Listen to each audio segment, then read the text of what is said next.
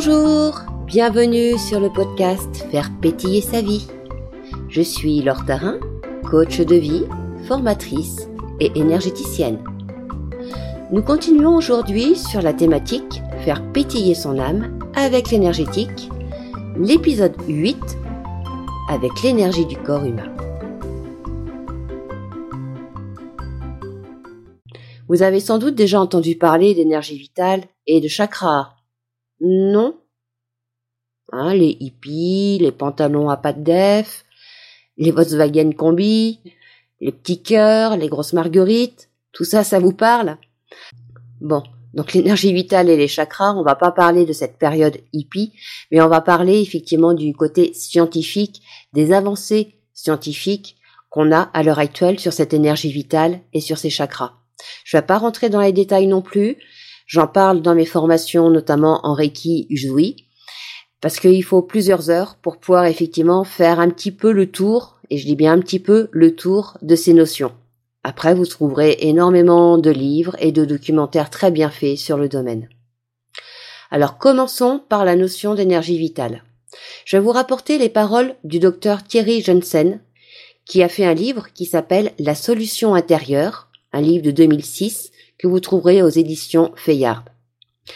Ce livre porte sur la synthèse des données scientifiques, données sur le corps, sur les émotions, les croyances, les pensées et même sur l'âme. Et oui, on peut parler énergétique même quand on est docteur, et donc scientifique. Le docteur Thierry Jensen est spécialisé en gynécologie et en urologie. Pour lui, ce qui exprime le mieux la réunion harmonieuse du corps, de l'âme et de l'esprit, c'est la notion de l'énergie vitale. C'est une notion vague et bien souvent critiquée. Mais pour Jensen, donc, nos systèmes de pensée occidentaux sont basés sur un dualisme entre le corps et l'esprit. Donc le corps d'un côté, l'esprit de l'autre. Par contre, dans les modèles d'Extrême-Orient, les approches sont plus holistiques. Donc ils prennent en compte tout ce qui constitue l'humain sans dualité. Et là, ils parlent d'énergie. Et le mot énergie, pour nous occidentaux, nous pousse à savoir de quelle énergie il s'agit. On va se demander si c'est de l'énergie électromagnétique, nucléaire, mécanique ou calorique. Mais l'étymologie même du mot énergie vient du grec et signifie la force en action, tout simplement. Dans les médecines orientales, la médecine agit sur l'énergie appelée le chi, le ki ou encore le prana. Hein, c'est les médecines qu'on utilise quand on fait de l'acupuncture. C'est également ce qu'on va retrouver quand on va pratiquer du yoga, du qigong, du tai chi, du reiki.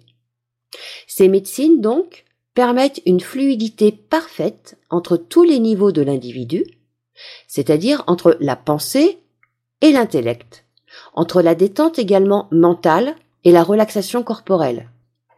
Donc pour le docteur Johnson, la matière, l'énergie et l'information sont trois façons d'aborder la nature des choses. La psycho-neuro-immunologie commence d'ailleurs à montrer comment nous passons du psychisme au système nerveux, puis à l'expression cellulaire et génétique de notre corps. Donc, lorsque l'on se sent épuisé moralement, par exemple, et qu'on le reçoit un simple coup de téléphone amoureux, joyeux ou positif, ben, nous retrouvons de l'énergie. Les manifestations de nos pensées dans notre corps sont prouvées aujourd'hui en termes de biochimie. Elles permettent la sécrétion de molécules qui vont dans le sens de la réparation et de la récupération lorsque nous avons des pensées positives et que le cerveau gauche est mobilisé lorsque notre système parasympathique est donc activé. Et on active le cerveau droit, qui va stimuler, lui, les glandes surrénales et tout le système orthosympathique du stress, notamment avec l'adrénaline, hein, cette hormone qui nous donne envie de fuir ou de combattre, le cortisol pour les défenses immunitaires, et tout ça va conduire à un épuisement de l'individu. Alors je reviendrai sur les deux cerveaux dans un épisode bonus pour vous apporter plus d'informations et d'explications sur cette notion.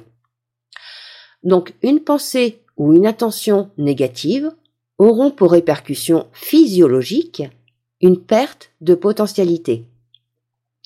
D'ailleurs, les médecins, lorsqu'on est malade, nous demandent, la plupart du temps, de garder le moral, d'avoir effectivement des pensées positives.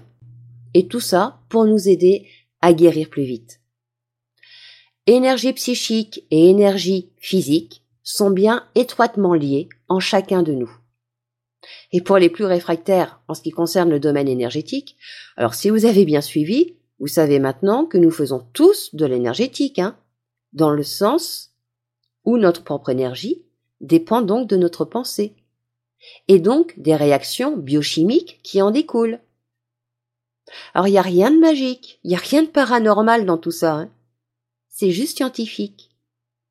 Ne vous en déplaise. Bref, le docteur Jensen explique également que tout produit vivant, que ce soit des aliments, des animaux, des humains, bref, tout ce qui est vivant, lorsqu'il quitte sa cohérence, il perd sa vitalité, de ses forces et de ses potentiels. D'où l'intérêt d'apprendre à se connaître soi-même, d'être en harmonie avec nos pensées, avec nos actions, avec nos désirs, avec notre vie, pour avoir une bonne énergie vitale. Et si vous êtes interpellé par cette histoire d'énergie entre les pensées et le corps, je vous invite à lire les ouvrages du docteur Masuro Emoto, qui est un chercheur japonais. Et vous pourrez même tester par vous-même. Si, si, je vous assure, c'est un exercice très simple, un exercice que je donne à mes élèves Reiki Uzui du premier degré. C'est l'exercice du riz cuit. Vous faites cuire du riz, vous le mettez dans deux bocaux séparés, vous posez vos mains tous les jours sur chacun des bocals. Sur l'un, vous lui envoyez des phrases positives, hein, même voire des mots d'amour si vous voulez, des mots de gentillesse. Et sur l'autre, ben, vous en servez pour déverser votre colère, ou alors vous l'ignorez complètement. Essayez ça pendant trois semaines par exemple. Et après, vous constaterez l'état de conservation du riz dans chacun des bocals. Et ça vous montrera ce qui se passe dans votre corps lorsque vous avez des pensées négatives des paroles blessantes, ou alors lorsque vous recevez ces mêmes paroles blessantes, ou au contraire gentilles et positives. Essayez. Rien ne vaut l'expérience et l'expérimentation pour s'ouvrir à l'invisible et à de nouvelles notions. Un autre exercice, rappelez-vous, là maintenant, rappelez-vous une mauvaise nouvelle. Comment vous vous êtes senti durant les heures et les jours qui ont suivi? Est-ce que vous aviez du peps? Ou au contraire vous vous sentiez fatigué. Et maintenant, rappelez-vous une très très bonne nouvelle. Revoyez-vous, repensez à cette belle nouvelle et ressentez à l'intérieur de vous ce qui se passe.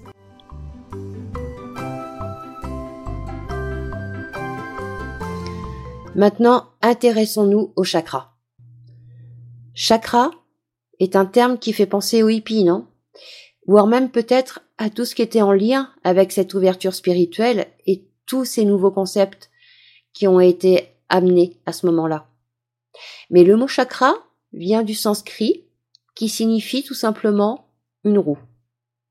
En français, on parlera par exemple des centres énergétiques. Les chakras représentent sept centres énergétiques principaux et sont situés sur un axe vertical qui traverse notre corps des pieds au sommet de la tête. Alors sachez que toutes nos expériences dans cette vie, et voire même dans nos vies antérieures, hein, toutes nos expériences, toutes nos croyances, nos pensées, même notre héritage généalogique, sont stockées, mémorisées dans nos chakras, sous forme d'informations énergétiques. Alors des informations violentes ou négatives peuvent entraver le bon fonctionnement de nos chakras et donc empêcher l'énergie de circuler librement dans notre système. Par contre, quand les chakras sont en bonne santé, l'énergie circule librement au sein de chaque chakra et entre les différents chakras. Parce que le système des chakras est un système dynamique et les chakras s'influencent les uns et les autres. Les informations sur les différents chakras permettent aujourd'hui d'identifier quel est ou quels sont les chakras principaux qui sont responsables des déséquilibres qui peuvent se présenter dans nos vies. Et une fois qu'on a identifié le chakra, on va travailler spécifiquement sur celui-ci afin de le rééquilibrer Puis, on va faire un travail de fond pour pouvoir s'assurer que tous les chakras fonctionnent correctement les uns avec les autres. Donc il est souhaitable de mener en parallèle un travail de nettoyage global des chakras et un travail de rééquilibrage spécifique aux chakras identifiés comme étant particulièrement bloqués. Les chakras sont les régulateurs de la force vitale dans le corps humain. Et on peut déterminer la santé d'une personne par l'équilibre ou le déséquilibre de ces zones. Le champ des chakras, lui, est appelé l'aura, et la puissance des chakras est appelée le ki ou encore l'énergie de la force vitale. Et chacun de nous, vous comme moi, on vient au monde avec le ki, avec cette énergie, avec cette force vitale. Et ce qui est aussi autour de nous. Notre qui monte et descend selon notre état de santé et également selon les facteurs environnementaux. Alors on peut employer le système des chakras pour expliquer le comportement ou les dispositions et les malaises, dans le sens par exemple d'une disharmonie hein, ou d'une maladie. Et ça, c'est une pratique assez courante depuis le siècle dernier. Mais depuis quelques années, on sait aussi qu'il y a des fréquences réelles du corps qui ont été mesurées scientifiquement, des fréquences vibratoires. Parce que l'être humain est un véritable émetteur de sons et de vibrations magnétiques, avec des mesures de force qui vont de 0 à 250 cycles par seconde. C'est pas rien. Les ondes du cerveau, par exemple, fonctionnent jusqu'à 20 cycles par seconde. Le cœur, lui, 225 cycles par seconde. Alors, ça ne se passe pas vraiment dans le chakra. Le chakra, c'est le point d'origine où l'énergie vitale est concentrée et libérée.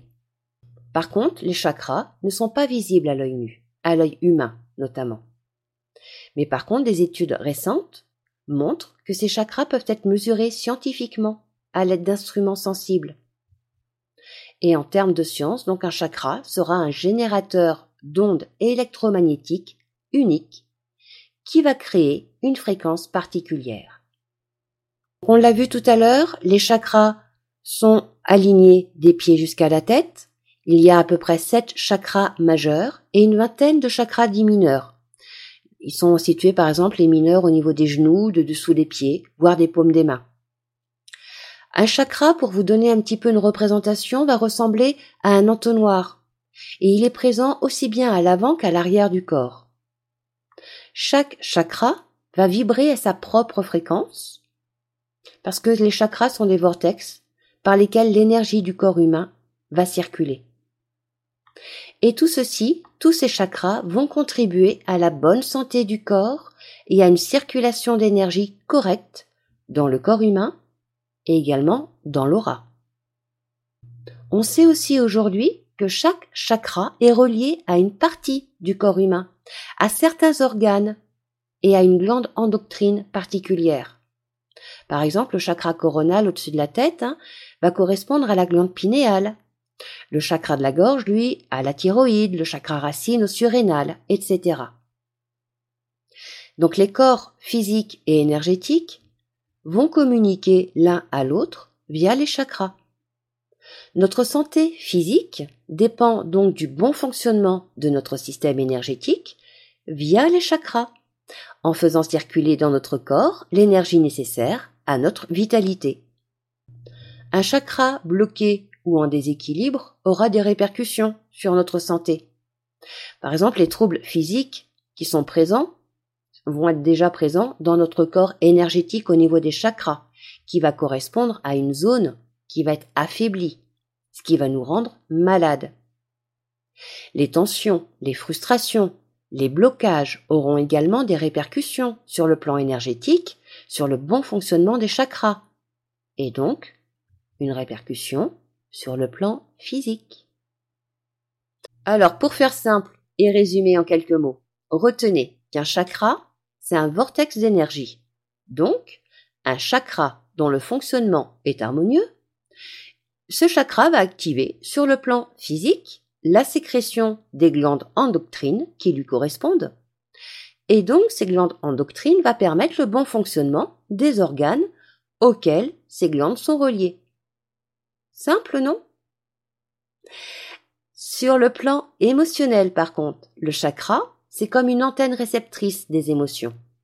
Et il va transmettre au système nerveux les informations. Sur le plan mental, le chakra va avoir un rôle de bioaimant, c'est-à-dire qu'il va nous relier à un ensemble d'informations qui vont être décodées sous forme d'idées, d'inspiration, de créativité. Et sur le plan spirituel, le chakra est un réceptacle de photons et de fréquences, donc de lumière en quelque sorte, qui contient des informations qui nous permettent de matérialiser notre connexion à notre moi supérieur.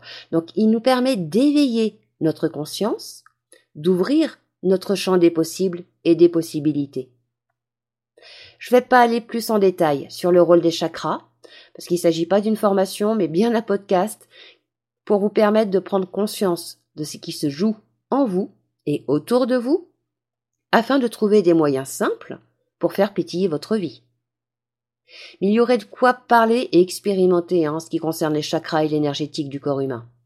Parce que les couleurs, les sons, les ondes de forme aussi ont également une vibration qui résonne avec notre corps physique. Nous en reparlerons peut-être dans un prochain épisode d'ailleurs. Et pour ne rien rater, eh ben, je vous invite à vous abonner à la newsletter de ce podcast. C'est gratuit et vous êtes sûr de recevoir chaque épisode et bonus par mail. Donc maintenant, depuis le début de ce podcast, vous comprenez mieux le lien qu'il y a entre les besoins de votre corps physique, hein, comment pouvoir agir avec la nutrition, mais aussi comment agir sur votre énergie en agissant sur vos pensées. D'ailleurs, quand vous râlez, est-ce que c'est parce que vous êtes fatigué? Est-ce que c'est parce que votre corps a une carence? Ou est-ce que c'est le fait de râler qui épuise votre énergie? Posez-vous la question. Et de ce constat, vous pourrez agir soit sur votre alimentation, soit sur votre environnement, sur vos pensées ou encore sur vos préoccupations.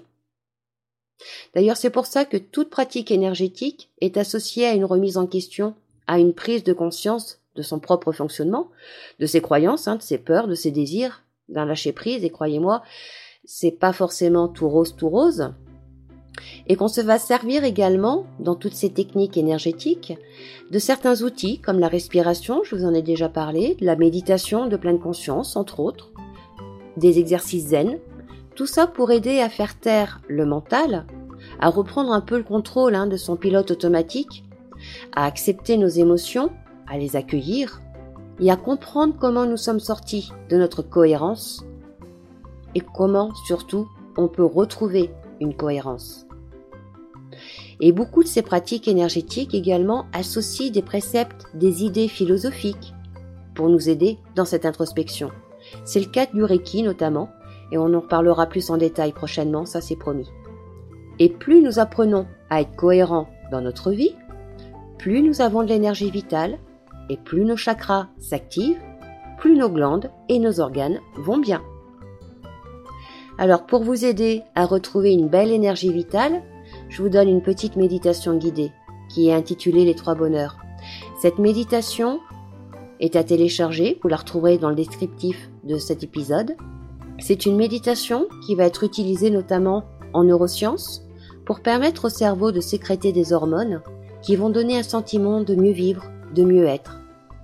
Je vous laisse tester et expérimenter tout ça. Vous pouvez me faire part de vos expériences par mail en m'écrivant tout simplement à faire pétiller sa vie gmail.com. Il me reste plus qu'à vous souhaiter une belle journée. Je vous dis à la semaine prochaine pour la suite de faire pétiller son âme avec l'énergétique. Prenez soin de vous et faites pétiller votre vie.